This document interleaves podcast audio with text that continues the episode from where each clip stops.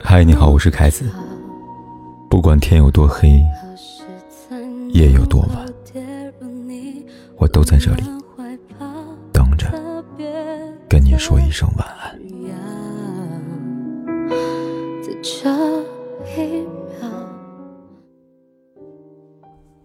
有人说，婚姻中最可怕的是出轨，最恨的是自私。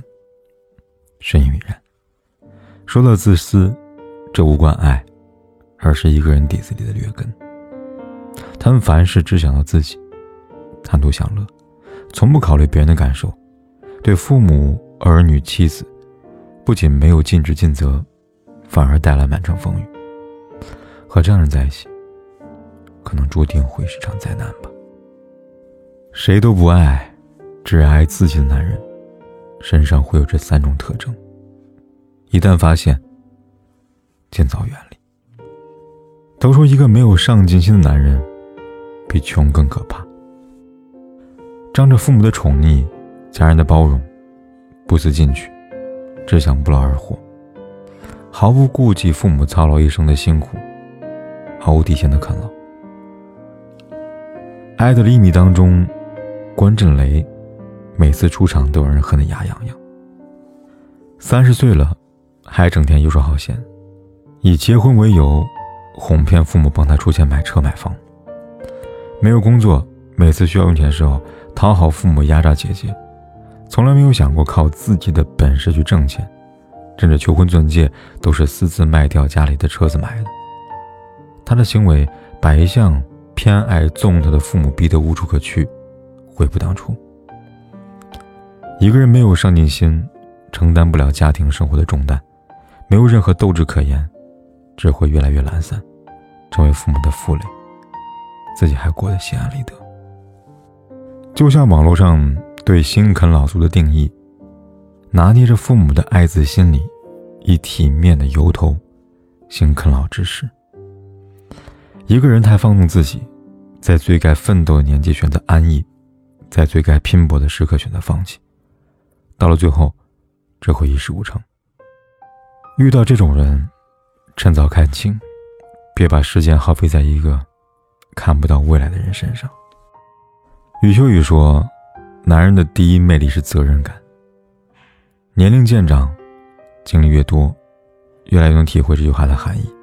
没有责任心，教育不好儿女；没有担当力，经营不好感情。”凡事不管不顾，只会让身边的人操心受累。记得陪你一起长大当中，李翔就是这样的人，对妻子申小燕绝情，对儿子李非凡也不关心。当别人都在为孩子入学担心的时候，李翔毫不在意，依旧每天喝酒。小燕问他上户口的事情，他也满不在乎，反而怪他管太多。小燕跟他离婚。他百般狡猾取得儿子的抚养权，但从未用心对待孩子，反而以种种理由推卸责任。心理学家弗洛姆说过，责任并不是由一种外部强加在身上的义务，而是一个人对自己所关心的人和事所做出的一种反应。说到底，没有责任心的男人，遇事逃避、敷衍、推脱是他们一贯的伎俩，给不了你想要的安全感，也给不了孩子想要的幸福感。他们只在意他自己。遇人不淑，当断则断，一辈子还长，找个有担当、有责任的人，才能给你最真实的幸福，成为你最安心的依靠。常听人感慨，压垮婚姻不需要什么惊天动地的大事，只要几件家务就够了。婚前很多男人信誓旦旦说把你宠成公主，婚后任由你独自围着日常琐碎打转。自己心安理得，当起掌柜。一档综艺节目当中，一对相伴二十年的夫妻坚持要离婚。在主持人的询问当中，发现两人的婚姻并没有出现原则性的问题，而是繁重的家务压得妻子实在太疲劳了。妻子说：“他每天下班回家就窝在沙发看电视打游戏，哪怕我加班到十点，他还等着我给他做饭呢。我出差几天，洗碗，他都泡在。”池子里边发霉了也没有洗，洗衣机洗干净衣服它还没有晾，垃圾都溢出来了，也没有去倒过。这个家是两个人的，无穷无尽的家务却是我一个人做。我不想当一辈子的保姆了。没有同理心的人，会要求妻子体谅他挣钱养家的辛苦，他却不懂得妻子操持家事的不易，让婚姻逐渐失去温度。日复一日、年复一年的家务琐事堆积，委屈情绪的压抑，再浓烈的爱也会消磨殆尽。生活是苦，需要找一个人同舟共济。倘若身边人他只会让你尝尽风霜，那就不要一忍再忍了。涂磊说过，有些男人就喜欢双标，明明自己不努力，却要求女人勤勤恳恳；明明自己不求上进，还说女人不勤俭持家，想一个完美的对方。